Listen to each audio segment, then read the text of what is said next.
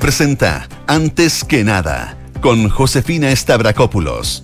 Auspicio de Servicios Funerarios María Ayuda y En Consorcio Somos Más que Seguros. Duna. Sonidos de tu mundo.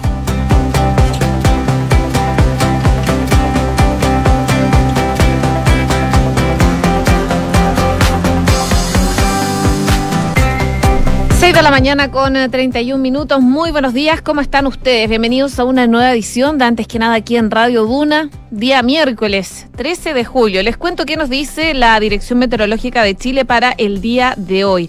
A esta hora en Santiago, 2 grados solamente, está bastante helada la mañana.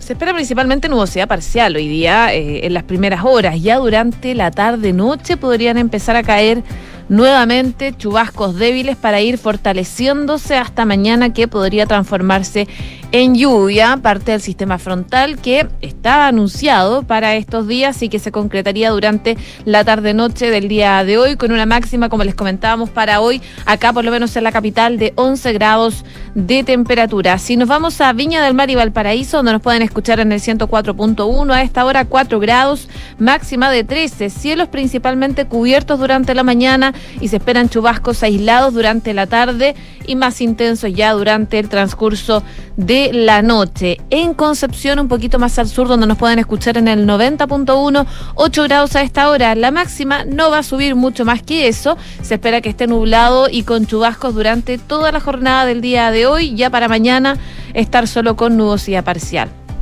Y algo similar se espera en Puerto Montt y sus alrededores, donde nos pueden escuchar en el 99.7. Allá a esta hora y 2 grados solamente. La máxima va a subir hasta los 7 y se espera que esté principalmente nublado con chubascos débiles durante esta jornada. Ya mañana volvería la nubosidad parcial y el sábado, según lo que nos dice el pronóstico extendido, podrían volver las precipitaciones a esa zona del país. Parte de lo que nos dice entonces la Dirección Meteorológica de Chile para el día de hoy y por supuesto da cuenta de eh, algunos avisos que son importantes. Precipitaciones moderadas a fuertes en las zonas de la región de Coquimbo y viento moderado a fuerte en las zonas de las regiones de Tarapacá, Antofagasta y también Atacama. Habla de nevadas normales principalmente a moderadas en eh, Coquimbo hasta la región del Biobío y precipitaciones normales a moderadas en la región de Coquimbo son algunos de los anuncios que da la Dirección Meteorológica de Chile a esta hora de la mañana. Y a esta hora de la mañana también hacemos un resumen de las principales noticias que están ocurriendo en Chile y el mundo en los titulares.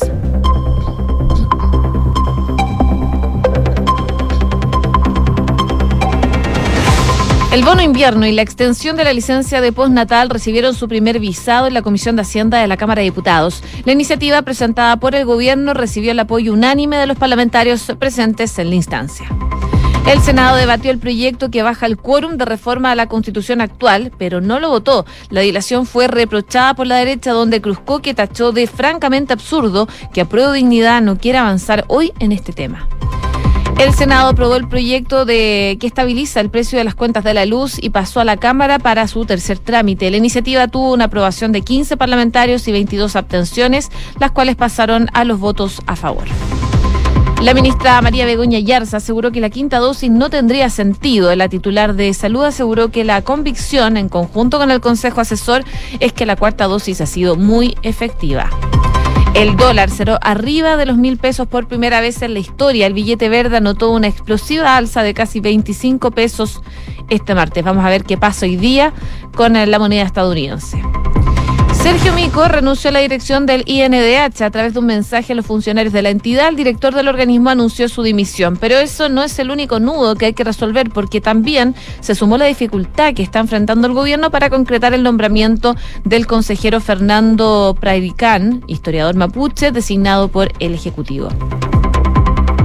El Servicio Nacional de Migraciones dijo que se ha concretado 264 expulsiones a la fecha y aclaró que el proceso sigue vigente sin humillaciones. El director del servicio, Luis Eduardo Taller, agregó que también se han iniciado otras 631 procesos a personas que han cometido delitos. En noticias internacionales, manifestantes tomaron las oficinas del primer ministro de Sri Lanka, que había sido nombrado presidente interino. Las fuerzas de seguridad dispararon gases lacrimógenos y cañones de agua, pero no pudieron contener a la masa que entró en el edificio gubernamental. Y Joe Biden inició hoy su primera gira como presidente de Estados Unidos por Medio Oriente, que lo va a llevar a Israel y Arabia Saudita. Se espera que la agenda de los encuentros se centre en la necesidad de acciones más firmes contra Irán por su negativa a reactivar el programa nuclear. 6 de la mañana con 36 minutos. Comenzamos la mañana informados en Antes que nada con Josefina Stavrakopoulos. Bueno, las dos medidas anunciadas el lunes que requieren pasar por el Congreso, estamos hablando del bono Chile Apoya de invierno y la extensión del postnatal parental hasta septiembre, partieron exitosamente su tramitación en la Cámara de Diputados, cuya Comisión de Hacienda aprobó el proyecto que contiene ambas medidas y la despachó a la Comisión de Trabajo.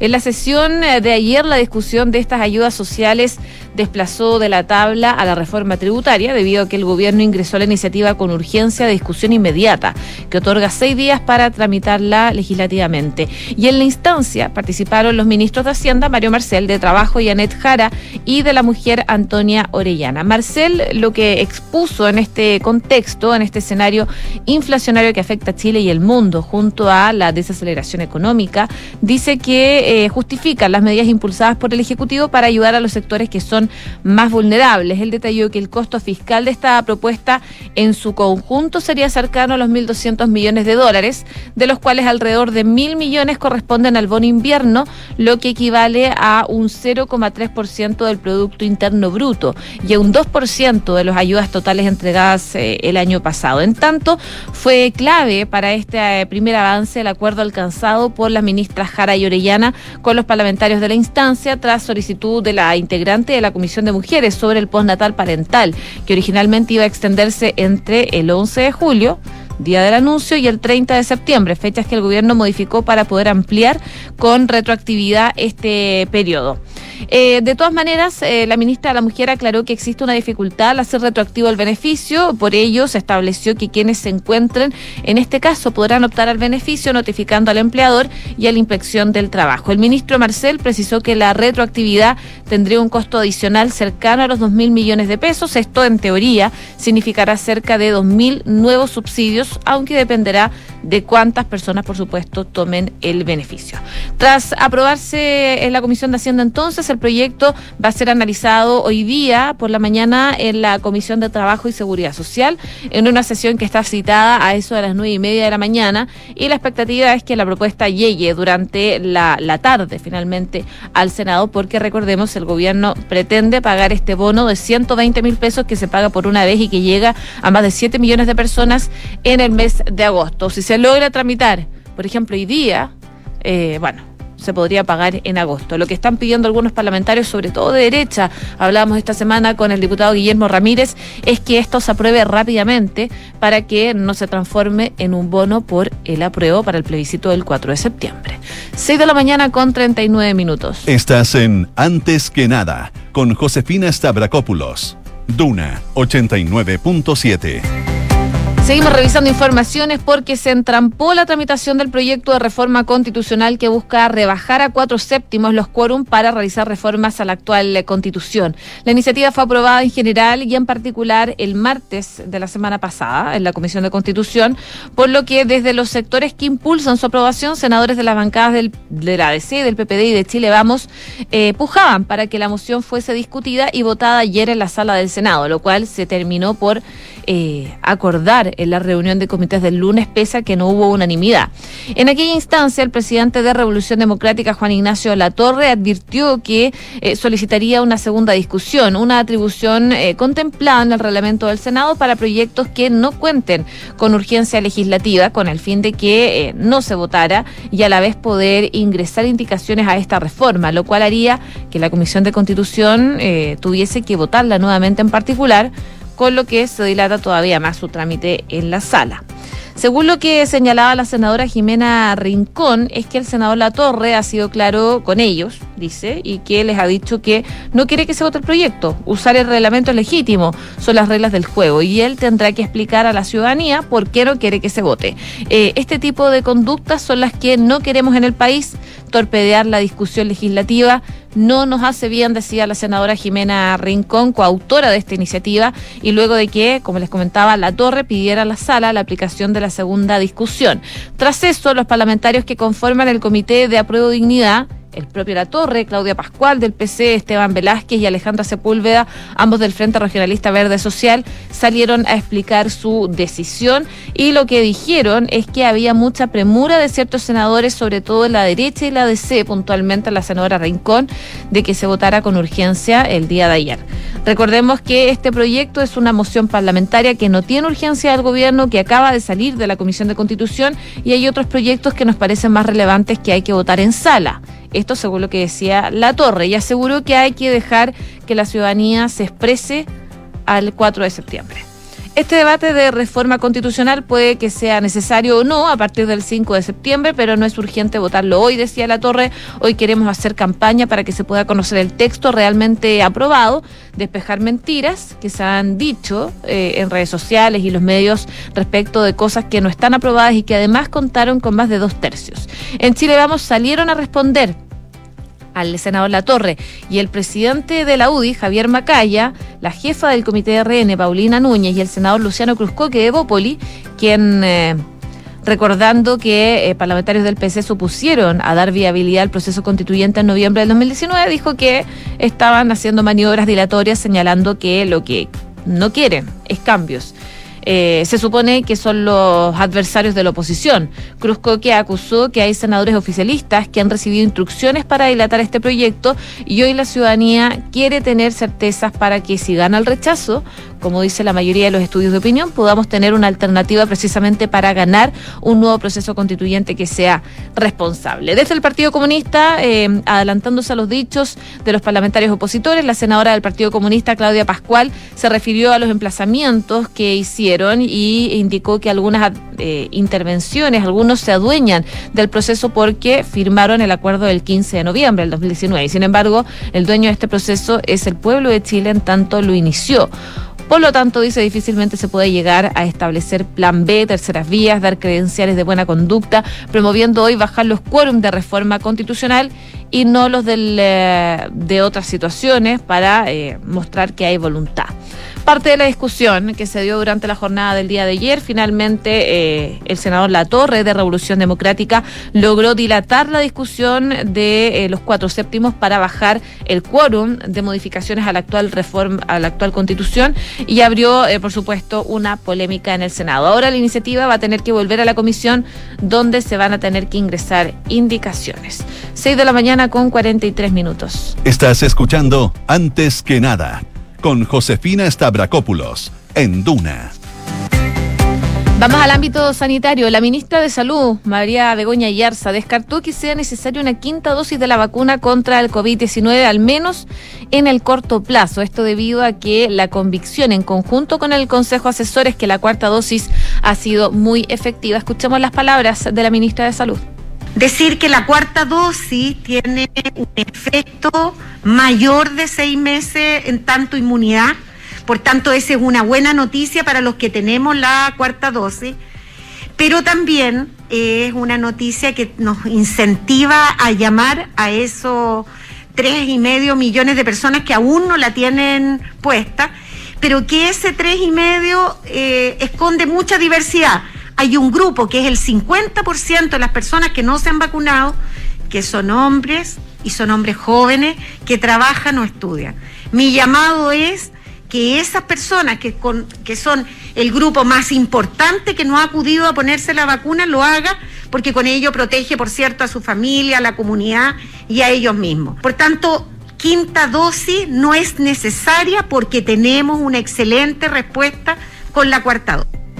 Ahí entonces la ministra de Salud, María Begoña Yarza, eh, donde manifestaba que cuando uno miraba los datos de las personas que eh, se han vacunado en el periodo de pandemia y con todas las combinaciones que han hecho en Chile, lo que muestra es que la segunda dosis de refuerzo, o la cuarta dosis, eh, tiene una respuesta muy buena y no solo inmunológica, y por eso decía que por el momento no es necesaria la quinta dosis. no tendría sentido, decía la, ministra de Salud, una quinta dosis del COVID-19. Puntualizó que em, eso ha superado los seis meses, la inmunidad después de la vacuna de la cuarta dosis. Entonces, la buena noticia es que tenemos que seguir insistiendo en la vacunación de la segunda dosis y posponer, por cierto, la quinta, porque ahora no tendría sentido, dada la buena eh, efectividad y respuesta que está teniendo con la segunda dosis de refuerzo. La ministra también se refirió al rumor de que se haya dejado de usar eh, vacunas de origen chino y en este sentido señaló que para muchas personas la indicación que tiene es usar Sinovac por temas de alergia u otras situaciones. Por lo tanto, la seguimos utilizando como refuerzo, decía Sinovac, y para el esquema primario también la siguen utilizando. Así que no es que hayan dejado de usar las vacunas de origen chino, eso se sigue utilizando en el proceso de vacunación contra el COVID-19. 6 con 46. Estás escuchando antes que nada con Josefina Stavrakopoulos en Duna. Y lamentablemente el riesgo de un racionamiento de agua sigue siendo una incógnita eh, para este verano, pese a las lluvias, a las precipitaciones que hemos tenido durante los últimos días. Esto lo dijo el eh, ministro de Obras Públicas, Juan Carlos García. Escuchemos lo que dijo acá en Duna, en el programa Nada Personal. No podemos descartar aún un racionamiento en los meses de verano, que le he planteado desde que yo asumí este ministerio. Nuestro mayor riesgo en los meses de verano, de enero a abril. ¿Y por qué no podemos descartarlo? Porque si bien esta lluvia es importante, no se acumula agua suficiente como para eh, abordar los consumos del verano. ¿Por qué? Porque el agua que necesitamos en el verano viene principalmente de la nieve. Y en este momento, si bien hemos tenido buenas noticias con la nieve, tenemos que esperar el ciclo completo del invierno. Y nosotros a finales de agosto, la Dirección General de Aguas hace una medición de la cantidad de nieve acumulada y en septiembre entonces podemos hacer una proyección responsable sobre la capacidad que va a tener esta nieve acumulada de proveer agua para el diferente tipo de consumo, especialmente el consumo humano.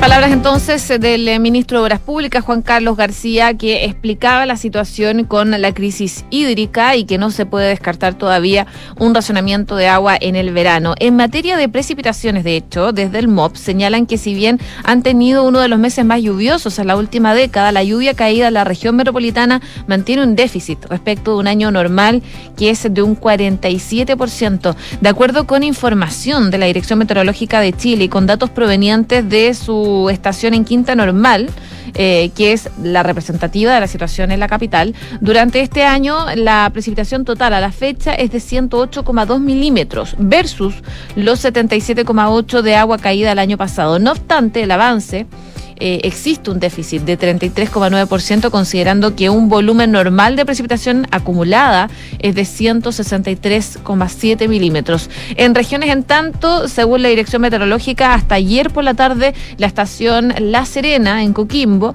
había registrado 30,3 milímetros versus los 12,2 del año pasado, existiendo un déficit de 37,8 para una zona en donde a estas alturas del año el nivel normal de, precipitaciones, digo, acumula... Eh, 48,7 milímetros. Mientras que, de acuerdo con el sitio agroclima.cl de la estación San Julián de Ovalle, las lluvias acumulan más de 60 milímetros a julio y en Vicuña sobre los 34 milímetros en el puesto de medición del mismo nombre. Más al sur, en Curicó, en la estación Curicó de la Dirección Meteorológica, se registraron 227,5 milímetros a la fecha versus los 148,4 milímetros del año pasado e igual época del año, marcando un déficit de 35,7%. El normal de precipitaciones acumuladas para la fecha es de 353,9 milímetros. Ahora, de todas maneras, los embalses están más llenos eh, el ministro manifestaba que considerando los 25 estanques o reservas que tiene el país, existe un 20% más de agua que a la misma fecha del año pasado. Sin embargo, indicó que los volúmenes de agua acumulados en general son inferiores en un 25% en promedio respecto a los promedios que se han visto históricamente. 6 de la mañana con 50 minutos. Escuchas antes que nada con Josefina Stavrakopoulos. Duna. En noticias internacionales, eh, principalmente destacar dos cosas. Una, lo que está pasando en Sri Lanka, porque el presidente de ese país huyó eh, durante la madrugada en una fuga en plena noche, apenas unas horas antes de que venciera el plazo en el que había prometido renunciar en medio de protestas que hemos visto durante los últimos días por un, eh, una devastadora crisis económica que ha provocado un grave desabastecimiento de alimentos y también de combustibles. El mandatario Gotabaya Rajapaksa y su esposa se marcharon en un avión de la Fuerza Aérea de Sri Lanka a Maldivas, según comunicó la Fuerza Aérea. Pero la crisis, al parecer, está bien lejos de terminar porque los manifestantes reclaman que el primer ministro se marche también de inmediato quien es quien va a tomar el mando oficial. De hecho, la oficina del primer ministro declaró estado de emergencia e impuso un toque de queda en parte de ese país. Eh, hoy se veía gente escalando, de hecho, el muro y entrando en la oficina del primer ministro ante las celebraciones de la multitud que los animaba y, ondeaba banderas de Sri Lanka. La policía trató de disipar a la multitud eh, con gases lacrimógenos, pero no logró esto y cada vez más gente marchaba por la calle y hacía em, manifestaciones frente a la oficina del primer ministro. Algunas personas alzaban un dedo anular en gesto de rechazo hacia los helicópteros que sobrevolaban la zona. Algunos manifestantes que parecían estar inconscientes fueron trasladados a un hospital producto de las masas, las grandes masas que se acumularon a las afueras de la oficina del primer ministro luego de que el presidente huyera del país. Y también los quiero invitar a Estados Unidos eh, porque Joe Biden recibió ayer en la Casa Blanca al presidente de México, Andrés Manuel López Obrador. Esto en busca de paliativos a la inflación y a la crisis migratoria, además de intentar limar las perezas de una relación que está lejos de ser idílica. El desaire de López Obrador a Biden en junio, recordemos porque él no fue a la cumbre de las Américas en Los Ángeles. Eh, porque no invitó a Cuba, a Venezuela ni a Nicaragua, ha decepcionado al gobierno de turno estadounidense. Y antes de reunirse con Biden, López Obrador participó en un desayuno de trabajo con la vicepresidenta Kamala Harris para abordar las causas fundamentales de la migración. La visita a Washington está teñida de luto por la tragedia de los más de 50 migrantes muertos en un camión en Texas, de los cuales más de la mitad eran mexicanos, un drama que marca la pauta de diálogo, que es la migración y la seguridad. Bueno, en instancia Joe Biden pidió paciencia ante la demanda de Andrés Manuel López Obrador para que entregue más visas de trabajo para mexicanos y centroamericanos y regularice a los millones de indocumentados que eh, llegan al país. En un discurso inusualmente largo para este tipo de encuentros, de cerca de media hora, López Obrador pidió a Biden emular el programa del expresidente Franklin eh, Roosevelt, eh, para el que en esa época se contrataron a miles de agricultores mexicanos en Estados Unidos. Eso es lo que está pidiendo eh, Andrés Manuel López Obrador para facilitar el acceso de inmigrantes al país con visa temporal, pero lo que le dice Joe Biden es, ten paciencia. 6,53. Cifras, mercados, empresas. Las principales noticias económicas están en Antes que nada. Bueno, y en la economía eh, hay preocupación por el dólar que cerró por primera vez sobre los mil pesos eh, pese a las advertencias que había hecho el Banco Central, el mensaje que dio durante esta semana. El dólar en Chile sigue imparable en medio de esta nueva caída del precio del cobre. Además, la moneda de Estados Unidos no se inmutó a las palabras del Banco Central, que aseguró está monitoreando el mercado cambiario y que está preparándose para invertir en caso de ser necesario. Tras el cierre de las operaciones, el dólar subió 24,74 pesos respecto al cierre del lunes y llegó a los 1.018 pesos. Así la moneda de Estados Unidos anotó tres jornadas consecutivas al alza. Durante este tiempo el dólar acumula un alza de 44,36 pesos y además el billete verde cerró su cotización diaria por primera vez arriba de los mil pesos. Además, el dólar alcanzó eh, ayer un valor máximo intradía de 1.026 pesos y un mínimo de 996,80 pesos. Mientras que el dólar en Chile incrementó 273,74 pesos ya en 12 meses. Qué manera de subir el dólar. Y bueno, vamos a ver cómo se mueve el día de hoy, producto de, bueno, varios factores, entre otros el precio del cobre. Y también les cuento que los recursos de protección ingresados a las Cortes de Apelaciones contra las ISAPRES se han más que triplicado a mayo y Valparaíso, de hecho, está liderando estos recursos. Ya lo advertía el mes pasado la Superintendencia de Salud, pero esta semana la Corte Suprema actualizó las cifras e hizo un informe más detallado, donde muestra que este año se han disparado los recursos de protección que se han ingresado contra las ISAPRES en las Cortes de Apelaciones del país. Así por lo menos lo revela eh, cifras con en un oficio del 11 de julio al presidente de la Suprema, a la Comisión de Salud del Senado, donde muestra que a mayo de este año han ingresado 292.584 recursos de protección a las Cortes de Apelaciones caratulados como ISAPRES, lo que incluye recursos por GES, precio, tabla de factores y otras materias también relacionadas a las ISAPRES.